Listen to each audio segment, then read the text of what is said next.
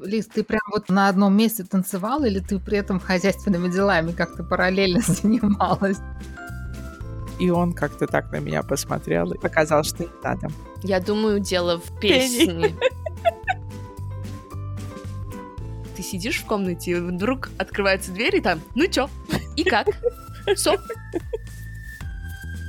Вот где цвет, вырви глаз. Там не то, что блестяшки, там просто все, там полыхает все цветами. Ну что, пробуем? Пробуем. Давайте. Всем привет! В эфире подкаст «Давай попробуем». И мы его ведущие Аня из Монреаля, Лиза из Нью-Йорка и Даша из Куала-Лумпура. Для тех, кто с нами недавно, давайте напомним, что я Аня из Монреаля. Я сейчас в декретном отпуске, у меня два маленьких сына. Мне стало очень скучно наслаждаться материнством, и я решила проводить над собой разные интересные эксперименты. Я Лиза, я живу в Нью-Йорке, я тут учусь, работаю. Я просто люблю что-нибудь интересное поделать с собой, поэкспериментировать, поэтому участвую в этом проекте. Ну, еще и потому, что ты моя младшая сестра. Да, и у тебя не было выбора. Я тоже подумала. А, я Даша из Куала-Лумпура. Я переводчик. Мать твоих детей. Мать твоих детей. А еще мы все изначально из Ташкента. И теперь гимн. На прошлой неделе мы решили немножко изменить наши правила. И вместо того, чтобы пробовать одну и ту же практику втроем, мы каждый попробовали разный эксперимент. Лиза танцевала по утрам, Даша разбирала гардероб, а э, я ставила mindfulness timer или по-русски, наверное, это правильно сказать. Э, Будильник осознанности у тебя стоял. Будильник осознанности, вот. И сегодня мы каждый расскажем о том, как прошла эта практика, что мы нового интересного узнали, и обсудим это. Кто хочет начать? Ну, я могу начать, потому что, мне кажется, моя практика, она самая такая легкая, просто стоишь, танцуешь. И при этом есть маленькая загвоздка, я не смогла это делать все семь дней. А что случилось? Из-за моего расписания я не могла это делать по утрам, потому что надо было вставать, надо было делать какие-то вещи, и при этом я... В какой-то момент у меня был утром молодой человек мой, он, конечно, привык к моим странностям, но просто в 8 часов утра, пока он спит в моей крошечной кровати, в моей крошечной комнате, я вдруг раз начну танцевать, это бы его немножко сбило. Лиза, а расскажи, почему ты выбрала эту практику? Что... У меня нету никаких, э, никакой документации, у меня нету никаких статей, но я слышала, что вообще физическая нагрузка, движение и танец помогают человеку себя чувствовать лучше, то есть там повышают какие-то хорошие гормоны и улучшается настроение. И почему бы не начать день вот с чего-то такого хорошего? Плюс я очень-очень-очень-очень люблю танцевать. Я уже почти тот человек, который в метро слушает музыку и начинает начинает двигаться. Я чувствую, что это время э, придет, мне надо просто набраться наглости взрослой женщины, и там в какие-нибудь мои 50 или 60 я просто буду танцевать в разных общественных местах, без музыки. Ой, Лиза, это же еще не скоро. Лиза из нас самая молодая. И что я могу сказать? Мне это очень понравилось. Я хочу это делать чаще, потому что прям вот большая разница в настроении. Я немного танцевала, когда я танцевала всего там 3-4 песни. Уф, ничего себе. Я думала, ты скажешь 3-4 минуты. Нет, ну плюс как ты, ты включаешь одну песню, потом вспоминаешь о другой какой-то песне, под которую ты любишь танцевать. Лиз, ты прям вот э, на одном месте танцевала или ты при этом хозяйственными делами как-то параллельно занималась? Танцевала. Вот я бы точно бы начала бы там убирать вещи в шкаф, там погладить что-нибудь. Так как у меня небольшая комната, так как это утром я живу с тремя девочками, и я бы не хотела их будить моими танцами. Плюс, кто знает, может, они Абу не любят. Вот ты подав... Dancing Queen. Gimme, gimme, gimme. Ой, Лиза, когда будет возможность, и ты приедешь в Монреаль, мы должны вместе сделать эту практику. Я живу с тремя мальчиками.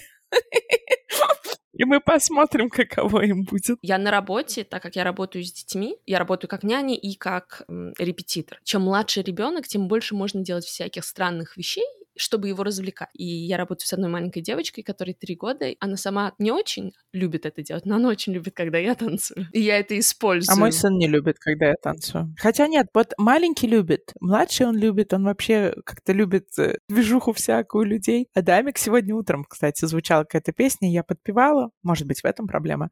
Я подпевала и танцевала, и он как-то так на меня посмотрел и, мол, показал, что... Я думаю, дело в песне, потому что давайте никогда никогда не будем делать практику утреннее пение, потому что Аниным соседям и домочадцам будет очень плохо. Короче, вот, у меня прям было просыпаюсь, настроение плохое, танцую, настроение хорошее. Ах ты здорово. Надо мне танцевать последние в эти дни.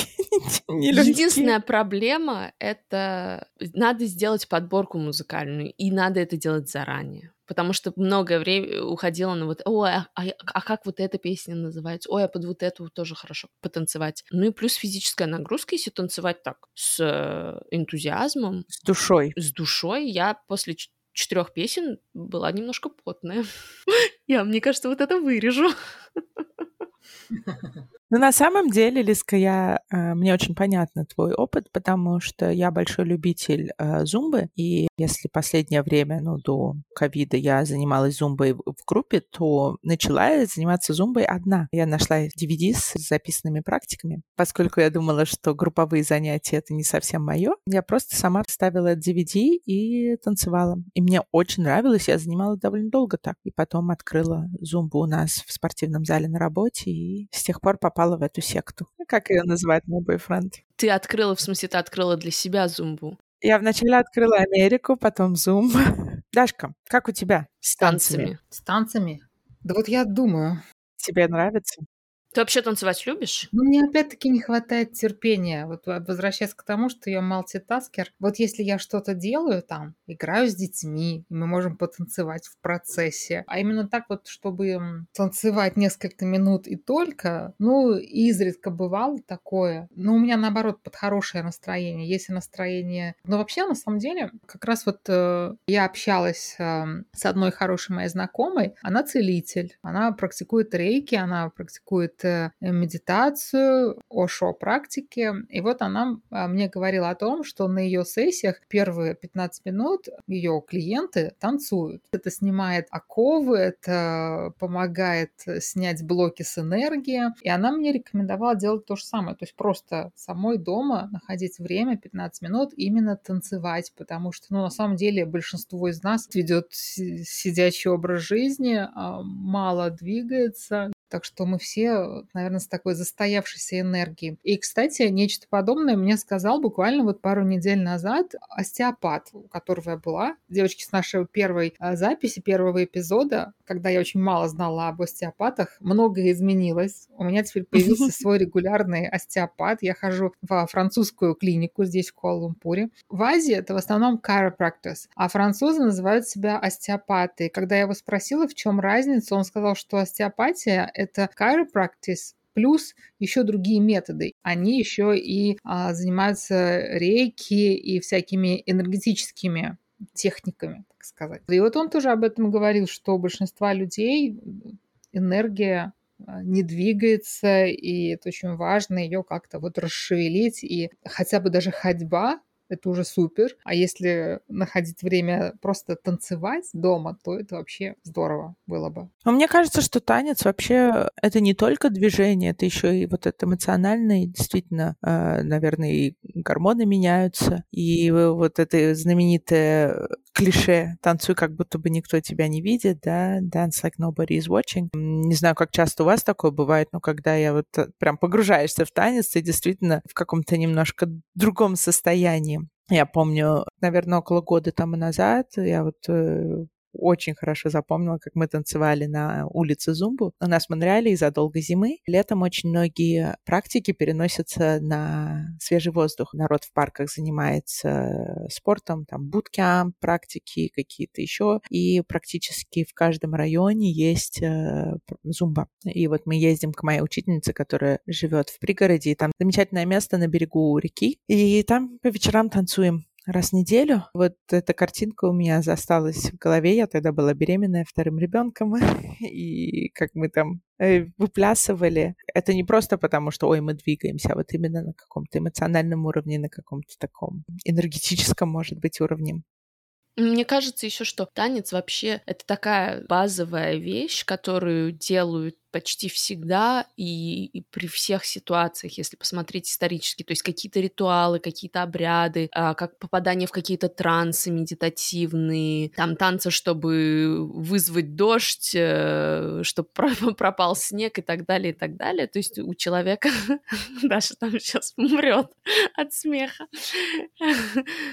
Нет, я просто кое-что не то подумала. Я просто вспомнила, что однажды мне доводилось переводить. Я вообще очень странные вещи переводила за свою карьеру переводческую. Я переводила в джунглях, в ретрите медитации Ошо. То есть приезжал Саньясин, и он вел вот эти сессии, причем круглосуточно. То есть они там сколько-то часов спали, в 4 утра они просыпались, и начинались опять какие-то медитации. И так весь день. И я помню, там была кундалини медитация, когда как раз вот танцевали когда ты, Лиза, сказала про впадание в транс, я об этом вспомнила. А с этого момента вырезаем. Почему я засмеялась? Я не могла вспомнить слово кундалини, и думаю, мы в джунглях занимались кунилингусом, или как-то так называется.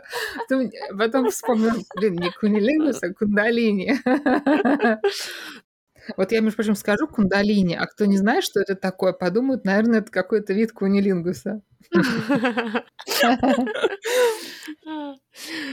Ну, вот, короче, мне кажется, что танец это, это очень важно, и есть элемент не просто физической нагрузки, а именно того, что ты раскрепощаешься, ты начинаешь чувствовать тело, ты не, не ходишь, вот видно иногда люди идут по улице, и ты смотришь, как они идут, и тебе некомфортно, потому что ты прям чувствуешь какие-то зажимы в них. Что этот человек не танцевал сегодня утром. Вот, и скорее всего этот человек вообще не танцует. А танцевать можно как угодно. И мой совет, смотрите э, прекрасное э, шоу «Танцы», которое закончилось, русское шоу «Танцы» очень хорошее, и там говорят одну и ту же вещь из сезона в сезон на периоде, когда они набирают народ в э, группу, как бы на прослушиваниях. Приходят люди, которые танцевать не умеют, совсем не профессионалы, просто хотят танцевать. И очень часто, когда человек даже очень странно двигается, очень по-своему, все отвечают одно и то же. Вам не к нам в шоу, но вы всегда должны продолжать танцевать. Это прекрасно, это может быть странно, кому-то может показаться нелепо, но это, это имеет место быть, и продолжайте, потому что вот там вы несете счастье и радость в народ и так далее, и так далее, и так далее. У нас, да, на зумбе то же самое происходит. Есть люди, которые, может быть, танцуют не в такт, то есть, э, когда учитель движется направо, они движутся налево, они добавляют какие-то свои движения, но на них прям вот любо-дорого смотреть, потому что видно, что они настолько погружаются в этот процесс и действительно танцуют так, как будто на них никто не смотрит, и э, это очень интересно. Вот пойду оба ребенка в сад. Буду, да, попробую тоже танцевать по утрам, потому что я большой любитель танцев. И Даша, а тебе надо, тебе прописали. Тебе, да. Хиропрактор прописал. Да, мне все прописали уже танцевать. Я, кстати, меня, я помню, когда... Ну, я так стресс, да, снимала. Я приходила с работы, ну, давно было, правда, поздно вечером, когда можно было поздно вечером громко поставить музыку, никого не боясь разбудить, и протанцевать стресс. Налить себе вина еще и потанцевать под хорошую музыку. Но как-то вот в, виде, в качестве рутины у меня никогда такого не было. Именно вот когда что-то именно происходит, нужно именно снять стресс, как-то вот э, прям чувствую, что вот крайняя необходимость подвигаться есть. В общем, Лиза, мне понравилась твоя практика. Да, мы все попробуем ее когда-нибудь и запишем отдельный эпизод.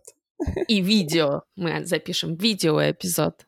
Кто у нас следующий?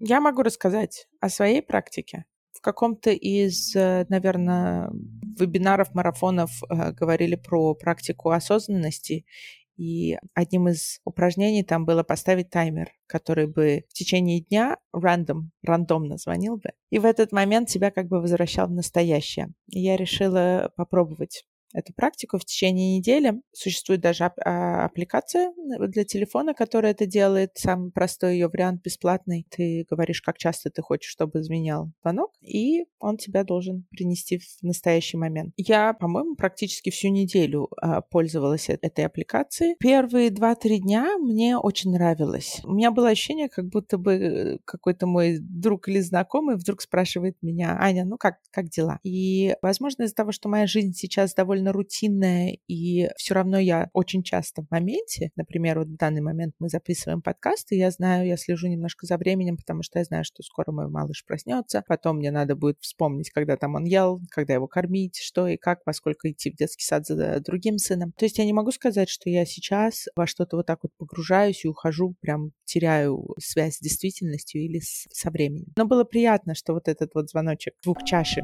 звучал у меня на телефоне и возвращал меня. Я как-то так вот осматривалась и решила, что в этот момент я просто буду думать о чем-то приятном или находить приятное в том, что я делаю, даже если это что-то такое рутинное, как э, приготовление ужина. Как ни странно, через несколько дней мне это стало надоедать. у меня вдруг вибрировал или звонил телефон, и мне казалось, что он это делает как-то в неважный момент, и мне хотелось сказать, ну, блин, я и так уже в настоящем, отстаньте от меня. Я не знаю, был ли это какой-то переломный момент, и надо ли мне, может быть, было продолжать эту практику. Я также знаю, что некоторые люди не просто отвлекаются и как бы acknowledge, что вот, окей, да, прозвенел этот звоночек. А, например, записывают. Есть такое упражнение, когда надо записать, что я вижу, что я слышу, что я чувствую. Может быть, в следующий раз стоит мне попробовать так это провести. Или, опять-таки, может быть, из-за такой рутинности моей жизни меня не надо возвращать настоящее. Я и так настолько в нем, что иногда даже хочется куда-то улететь и забыться. Поэтому вот такие вот двоякие у меня ощущения от этой практики. А как часто звенел э, звонок? Его можно ставить как угодно. Я ставила рандом раз в час, и я его ставила с 10 утра до 10 вечера. Воу, мне кажется, это так экстремально. Да. Ой, раз в час, и так 10, у тебя 12 часов, у тебя 12 раз звонит Ужас. Но он звонит, там, там звук очень приятный, у меня в основном телефон выключен, не, не на звонке, поэтому он просто вибрировал. Др. Интересно. Не знаю, мне почему-то кажется, что вот то, что ты говоришь, э, э, это было приятно, как будто бы мой друг спрашивал, ну как, как у тебя дела? Мне бы казалось, что это как ты сидишь в комнате, и вдруг открывается дверь, и там, ну чё? И как? Все. Мне бы хотелось а, сказать моему другу, чтобы он уходил. Ну, можно, наверное, попробовать с большим разбросом этих звонков, там, три раза в день. Да, например, может, если или... бы это было реже, тебе бы это... Потому что, мне кажется, это на самом деле может отвлекать и надоедать. Я не могу сказать, что мне это прям вот надоедало, что, мол, что ты ко мне пристал. Как-то, не знаю, если вначале я поняла смысл, и я подумала, о, да, видно, для чего это люди делают, то потом как-то этот смысл потерялся.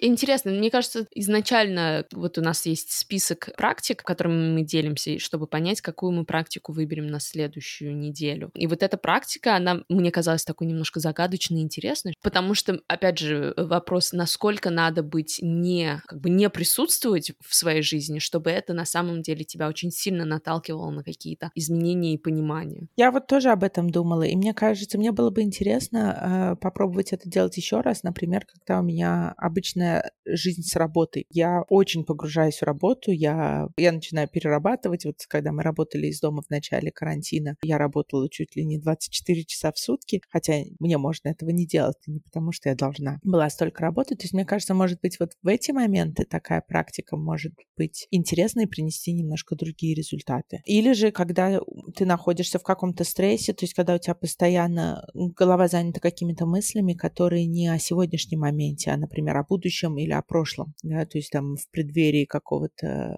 малоприятного, например, эпизода в жизни или после какого-то малоприятного эпизода в жизни, когда ты погружаешься в эти мысли, этот звонок тебя выносил на поверхность, скажем так. Ну да, или, может быть, подходить к этому с вопросом. Я не помню, где я это слышала, но кого-то читала. Человек писал, что была какая-то ситуация обыкновенная, банальная. Это была девушка, и что она заметила, что физически ей было очень неприятно. Для нее это было странно, потому что обычно она не отдает себе отчет, что в некоторых ситуациях ей физически плохо, и что тогда, может быть, надо приостановиться, надо отказаться от чего-то. Может быть, если есть вот проблемы с тем, как бы ты пересекаешь свои собственные границы, и ты не слушаешь, особенно когда тело тебе дает сигнал, угу. прозвенело, и ты, окей, а как мне сейчас в теле? Подает ли мое тело какие-то сигналы? Даша, что ты на эту тему думаешь? Мне кажется, из нас из всех Даша наименее заинтересована в, в техниках осознанности.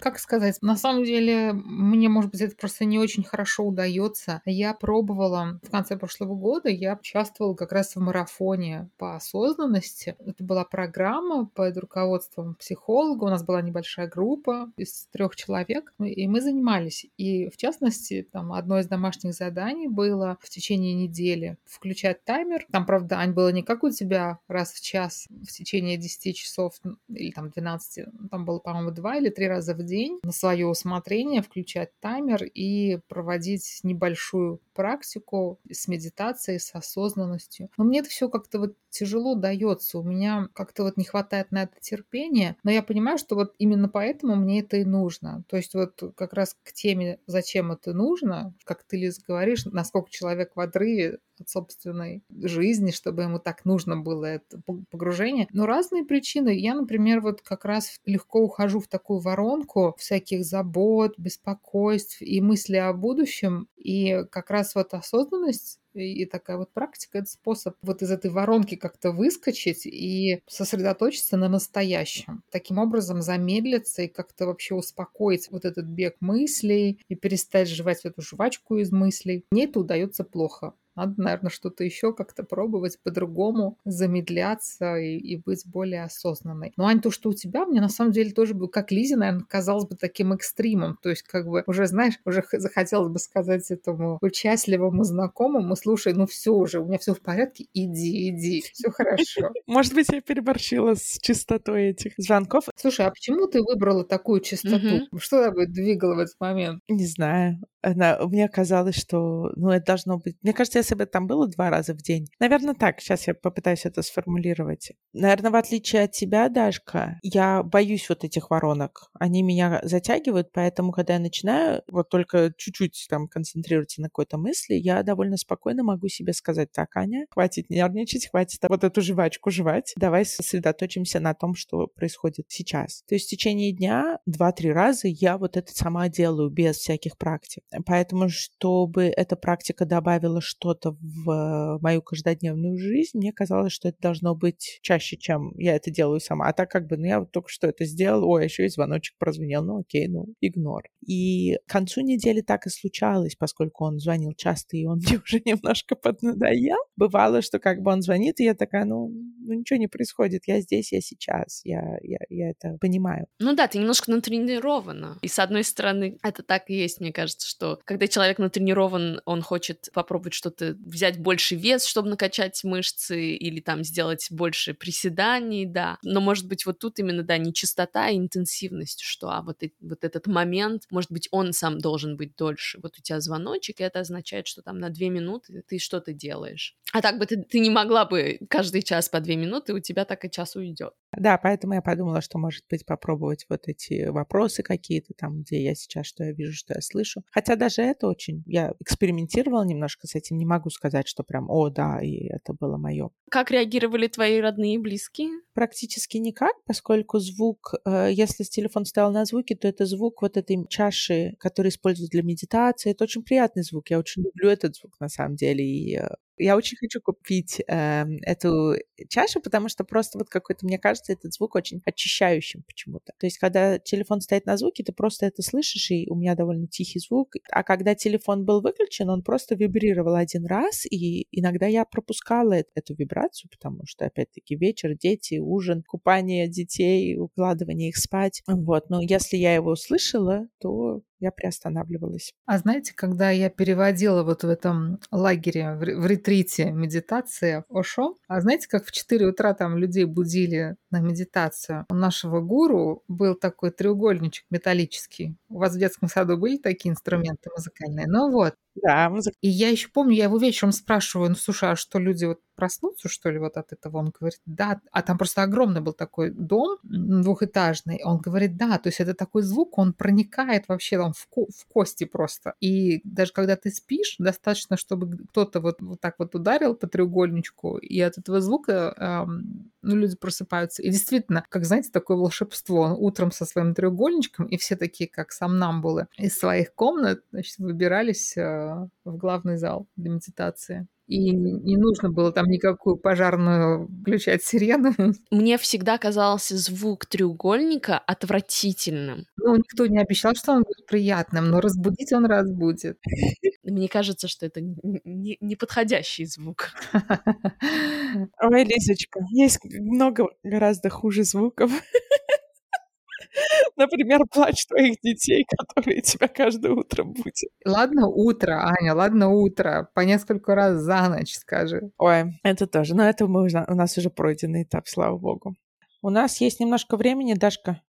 А я на этой неделе писалась на очередной марафон, точнее, на очередной интенсив по стилю. Разбор гардероба и составление капсульного гардероба с Юлией Бандок. Юлия Бандок – это стилист э, из Стокгольма. У нее есть подкаст она соведущий подкаста «Давай по чесноку». Я давно собиралась разобрать гардероб. Я как раз в, наш, а, в нашу неделю, когда мы делали расхламление, я занялась гардеробом, но после недели с Юлей я поняла, что это были цветочки. После Юли у меня практически вот пустой гардероб. Вообще очень давно я хотела этим заняться, и мы в несколько этапов работали с гардеробом. Вначале мы как следует очистили все, что не актуально, все, что не идеально реально сидит. На следующем этапе все, что не приносит удовольствия и не делает твой образ зашибенным, как Юля говорит. Это вариация на тему Мари Кондо.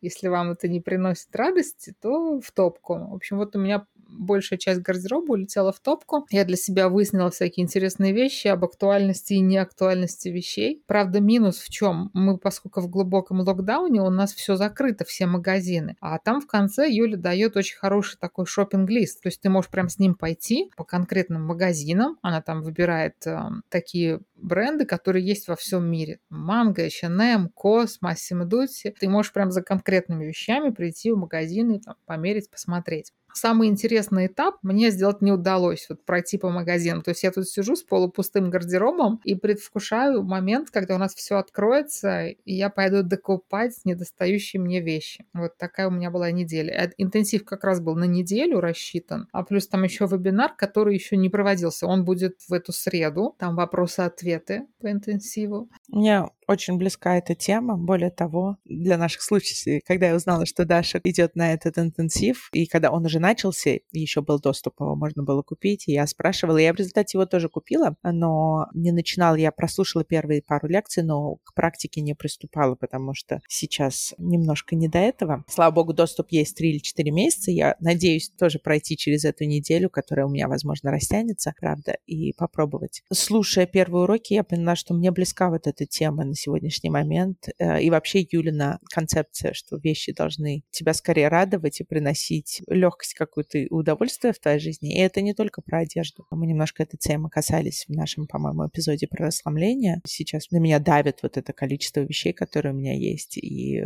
неудобства, которые они приносят. И то же самое с гардеробом. Избавившись от этих всех вещей в топку, ты почувствовала вот прям, что стало легче, что стало лучше? Ну, в общем, да, но я бы сказала, что мне не хватает все-таки вещей. То есть я так хорошо избавилась, что мне вот прям необходимо кое-что докупить, и я прям жду, что откроются магазины, чтобы как-то это все восполнить. Потому что я прям вот, стремясь к минимализму, избавилась от всего, что, что не идеально скажем. А его оказалось много, и, и у меня прям осталось мало всего. Но поскольку сейчас особо выйти некуда, я практически живу в спортивной одежде сейчас, потому что это удобно. То есть появилось время, раз там пошел позанимался спортом, пошел походил вокруг дома, больше нигде нельзя.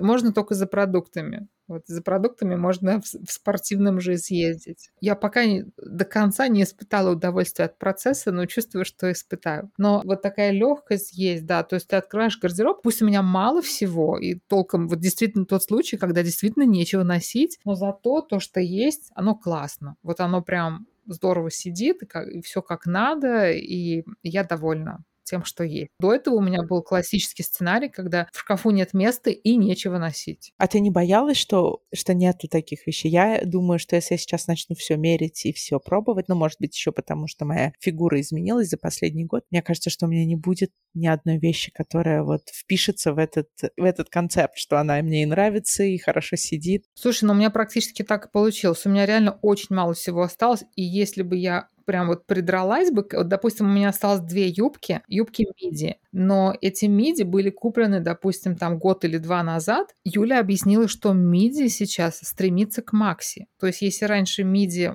это, допустим, там на, ну, скажем так, на дюйм на два ниже колена, то сейчас э, миди практически прикрывает икры. Поэтому, э, скажем так, эти юбки, по идее, не идеальны, и ну, в, в плане того, что они не актуальны. То есть я так, на такой компромисс пошла, потому что если бы я тут совсем принципиально бы устроила чистку, то, наверное, бы под ноль просто бы все ушло, тут осталось бы пару маек. Вот. Но я как бы была так настроена решительно, потому что у меня тоже фигура сильно менялась за последние 4 года. Вот если кто не знает, и слушатели, у меня за последние 4 года появилось двое детей, то, так что это две беременности подряд, то есть то ты больше, то меньше, то опять больше. Все было сложно с вещами и с гардеробом. Какие-то вещи, которые я носила до беременности, они точно потеряли актуальность, потому что, ну, как бы 4-5 лет прошло. Мне как раз этот курс был в тему. Хорошо, что ты его купил на самом деле, потому что он такой вневременный, как мне показалось, хотя он и посвящен лету, но там на самом деле конкретно по лету есть, конечно, часть, но в целом там очень много о концепции, о принципах сочетания текстур, цвета, формы, так что мне кажется, он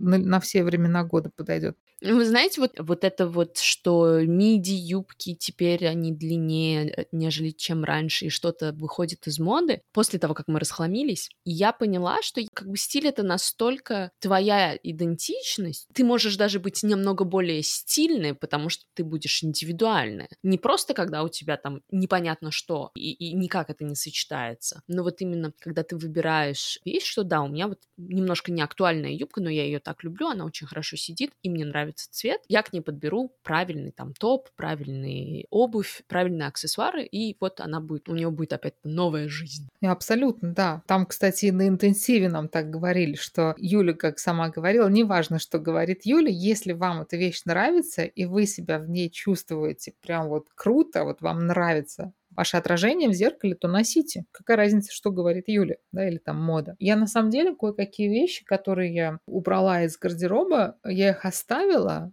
то есть я думаю, что они либо вернутся, либо как-то я смогу их использовать, они мне нравятся, они хорошего качества. Вот, но таких мало, на самом деле. Большую часть я от них все-таки избавилась совсем. Ну да, есть какие-то вещи, которые как бы можно обыграть. Может быть, они не будут современными, но они будут интересными. В Бруклине живет женщина. Ее называют зеленой женщиной. А, да, да, да. Ей, я не знаю, лет 70. Она такая невысокая, худенькая женщина. У нее седые волосы, которые она красит в яркий зеленый цвет. И она вся в ярко-зеленом. Да, у нее дом тоже весь зеленый, у нее все зеленое. А ты ее встречала когда-либо? Я ее один раз увидела живьем. А, здорово. Я ее пару месяцев тому назад, дети, э, с которыми я работаю, и мы проходили, и девочка, о, вот это там, the green lady, the green lady. Мне, что кажется странно, это что она выбрала именно этот оттенок зеленого, потому что это такой очень яркий оттенок. Я не знаю, выдержала бы я физически видеть этот цвет постоянно, но вот человек решил, что мне в кайф. Вот я хочу и все. И теперь я вся зеленая. И это достаточно прикольно. Да, про нее, кстати, по-моему, даже в Юлином, э, может быть, в инста где-то про него, вот абсолютно недавно я про нее тоже читала. Их несколько, есть несколько. Я помню, была где-то подборка людей, которые посвятили свою жизнь одному цвету, или как-то так это было сказано. И вот была она, и еще несколько людей, которые тоже живут в одном оттенке какого-то цвета. Я знаю, Лиза, какой бы был бы у тебя оттенок. Какой? Серый.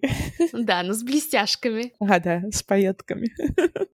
Я себя прям чувствую, как э, сорока ворона. Я все О, блестит. Я живу в районе, где он такой разделенный. Есть одна часть, где очень состоятельные американцы, которые, скорее всего, происхождение итальянское, есть новые иммигранты из э, Ближнего Востока. И тут есть магазины, где красивые вещи, но сделаны специально, чтобы как бы женщина ходила элегантно, но закрыто. И, конечно же, там столько всякого красивого, блестящего. И я смотрю, я вижу, что это, это магазин ну, ну совсем не для меня. Ну там, например, такое платье красивое с блестяшками. Кстати, у той же Юли, у нее муж сириец, и у нее частая рубрика в блоге была «Моя сирийская свадьба». Она сама об этом рассказывает и всегда иллюстрирует, что когда кто-то из ее родственников выходит замуж, то вот, да, девушки, там платья должны быть самыми блестящими, самыми такими интересными в этом плане. О, девочки, на эту тему далеко ж ходить не надо. У меня же муж индеец. И, наконец-то, вот после 18 лет брака я решила пошить себе сари на свадьбу одного нашего родственника. Я пошила аж, аж два сари, потому что у нас два родственника, которые, ну, а, одна выходила замуж, второй женился. У нас, правда, настиг локдаун, и все мои сари, вот все вот так и вот висит в моем шкафу. Так и не пришлось мне выйти в сари. Так я что хочу сказать? Вот где цвет, вырви глаз. Там не то, что блестяшки, там просто все, там полыхает все цветами. И когда мы пришли в магазин, где шьют сари, во-первых, мне задали кучу вопросов. А с чьей вы стороны гости, жениха или невесты? Насколько вы близкие родственники? Там есть какой-то протокол в цвете? Да, то есть если вы близкие родственники, то, ну, допустим, это там ваш брат или сестра, то вы должны вот прям вообще прийти в самом ярком саре, то есть, ну, скажем, в более богатом вы должны прийти. Если вы просто там коллега с работы, то вам не гоже вот так выпендриваться, и вы должны выглядеть скромно. Там имеется в виду не только цвет, но и ткань. То есть там по ткани понятно, сколько это сари стоит. Я думала, на самом деле, но оно будет гораздо дешевле. Там выяснилось, что все в, не, в несколько раз дороже, чем я предполагал. То есть там вообще как бы на тысячи уже пошел счет. Вот. Материал, цвет, это все определяется целым рядом факторов. То есть меня спросили, где будет свадьба, на улице или в помещении, там, в храме, утром, там, днем или вечером, будет ли потом обед. А потом подбирали сари под все это. А я пришла с тремя подругами, они все индианки, и они прям вот, они оторвались, потому что они как бы поняли, что вот человек первый раз ничего в этом не понимает. И без них я бы там, конечно, утонула просто в разнообразии, но я все порывалась, знаете, вот, ну, пусть будет синяя сари там с зеленой оторочкой. А мне продавец, знаете, вот так вот на прилавок вываливал такие ярко-желтые с розовой оторочкой, там посреди такая еще зеленая линия, там какие-нибудь синие слоны по краю. Он такой, вот же какая красота, давай, бери. А я такая, ну, мне бы вот синенькая, там вот зелененьким. Это надо привыкнуть на самом деле. Я в итоге остановилась на одном синеньком, на втором бирюзовом саре. Это те цвета, которым я привыкла, то есть я могла бы вечернее платье такого цвета выбрать. Но в следующий раз, девочки, это все-таки первая попытка, в следующий раз я обещаю что-нибудь такое желтое с зелеными слонами и там с розовой оторочкой. Иногда меня YouTube прям засасывает, и я начинаю смотреть всякие видео про ремесленников, и многие известные нам дома, там, Гуччи, Dior, Шанель, у них такие видео есть, где они общаются с людьми, которые им помогали в создании коллекции. Я вот смотрела великолепное видео, как ткутся традиционные оби. Это пояса японские. И как они ткутся из не из ниток, а там э, лапис-лазули, золото, серебро, там вообще какие-то техники прошлого века. Потом я смотрела принты в Африке, что есть традиционные принты, их можно использовать, потому что они сделаны не для каких-то там ритуалов и обрядов. И вот там магазин, и там вот такие вот на желтом фоне зеленые и красные слоны, и у каждой ткани есть свое название поэтическое. И это было очень классно и очень красиво. Кстати, это интересно, да. В Монреале периодически можно встретить на улице человека афроамериканского происхождения, который будет одет, ну, женщина, которая будет одета в очень яркий костюм, какой-то принт, очень интересный. И несмотря на всю свою яркость, я не могу сказать, что я любитель очень ярких цветов, но мне мне, они всегда кажутся очень гармоничными. И особенно в том контексте, в контексте вот именно этого платья, потому что эти платья не будут там с пятьдесят рюшечками еще что-то, они довольно простого покроя. Очень часто это какой-то тюрбан интересный на голове или что-то еще, вот какой-то аксессуар на голове. Мне это очень нравится и кажется интересным. Надо танцевать и носить красивое. В общем, надо осознанно выбирать цвета, одеваться и потом танцевать в этом совместить все три практики. Мы с молодым моим человеком на эту тему спорим. Я пришла к тому, что я хочу, чтобы жизнь была просто удовольствие. А удовольствие — это маленькие вещи. Это вот, да, потанцевать, послушать музыку, которая тебе нравится, съесть что-то вкусное. Я ходила на пляж, и я в какой-то момент решила, что а почему я просто вот сейчас надену шорты, просто пойду? Почему мне не подобрать к моему купальнику вот из моих вещей красивый комплект. И я пришла, я даже немножко накрасилась, я повесила себе украшения, я подумала, что все, я теперь буду королева. И мне было так хорошо и так приятно. И это как бы минимальная вещь, просто другая пара штанов и другая блузка. Да, не знаю, это что-то в воздухе или такое витает, или просто такое время, но я прихожу к такому же умозаключению. А мы тут сидим вообще безвылазно. И вот кроме супермаркета с продуктами, я выходила только к остеопату французскому. И как раз я решила обновить свой гардероб. И вот я так действительно нарядилась. Ну, как нарядилась? Я надела то, в чем я чувствовала себя заш... зашибенно. Надела сережки, а вот даже глаза накрасила и пошла. Ну и потом французы же должны оценить. Мне показалось, они оценили. Я зашла по-другому, другой походкой просто в их центр. Вот, мы, собственно, больше я нигде не, не бываю. Вот в среду я еще иду к зубному. Думаю, тоже надо тоже? там шикануть, да. Но ведь говорят же, что, например, надо носить красивое нижнее белье не потому, что никто не знает, когда кого может сбить автобус. Мы сейчас придем к тому, что нужно выносить мусор с накрашенными глазами на каблуках, как, собственно, в нашей, на нашей исторической родине было принято. Ну, если это достает тебе удовольствие, то почему бы и нет? Нет, но ну, мне кажется, надо кайф, когда ты себя в каждом моменте чувствуешь хорошо. И если для тебя это красивое нижнее белье, которое, возможно, никто не видит, там накрашенные глаза, подобранный купальник. Я тоже в последнее время из-за локдаунов и просто из-за того, что я в декрете часто сижу дома, и я поняла, что даже домашний халат я хочу, чтобы у меня был такой, в котором мне сама себе нравилась, а не какой-то там заношенный и застиранный. И точно так же, как многие из нас, я думаю, дома часто носят какие-то там, а, это одежда, которую уже на улицу не наденешь. А почему бы дома не ходить в чем-то, в чем тебе приятно? Это тоже часть нашей жизни. Это не так, что когда mm-hmm. мы дома, мы не люди, а вот на улицу exactly. мы выходим, и мы люди. Это даже может быть важнее. Всегда примером служила Любовь Орлова, и папа мне рассказывал, что она никогда не приходила к завтраку не, там, не одетая, не накрашенная, не ухоженная. И это наш вечный семейный спор, ты для близких должен стараться и быть идеальным, и красивым, и добрым, и мягким, или это все для дома ты можешь быть такой, как ты на самом деле есть, страшный и неопрятный, и злой. И злой. А вот потому что это твое ресурсное место, и ты тут вот отсюда все забираешь и относишь вон туда. У всех есть свое мнение. Да-да. Вот у Юли, кстати, много о домашней одежде. Мне надо найти, я хочу э, купить хан атлас. Я очень хочу, и потом я буду писать картины с хан атласом.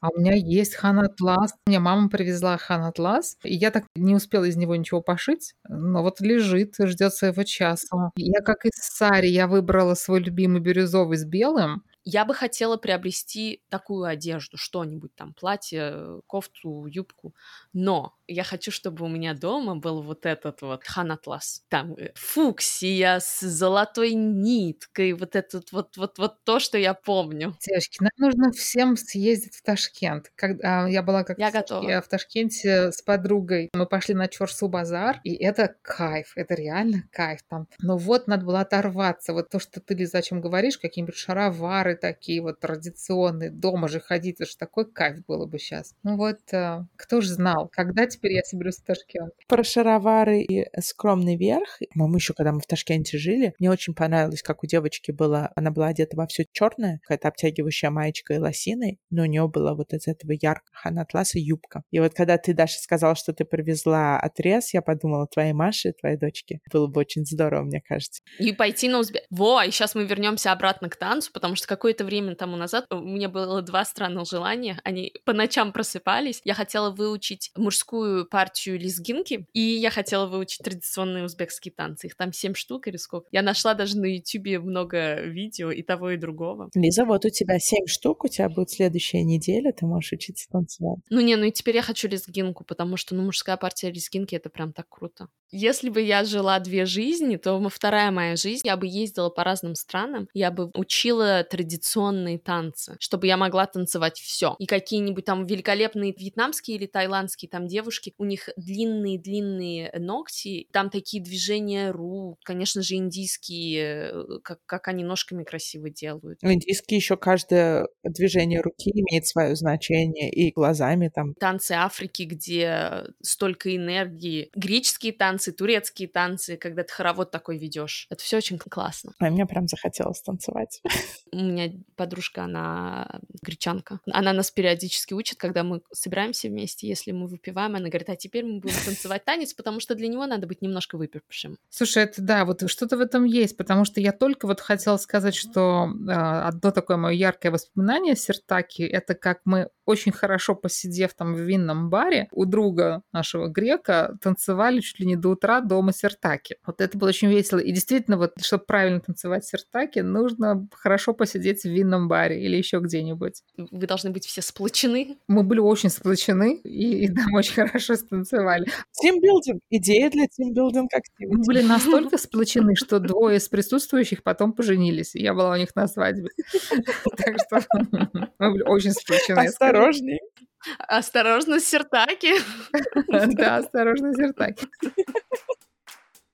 Ну, на этом мы прощаемся. У нас получился длинный эпизод в этот раз с тремя практиками. Слушайте нас на всех платформах. Мы выходим по вторникам. И заходите в наш инстаграм давай точка попробуем, оставляйте свои комментарии и пишите нам свои идеи о том, какие эксперименты вам было бы интересно разобрать. И не забывайте ставить нам лайки, оценки и писать комментарии. И, конечно же, рассылайте это все вашим друзьям. До скорой встречи. Пока-пока.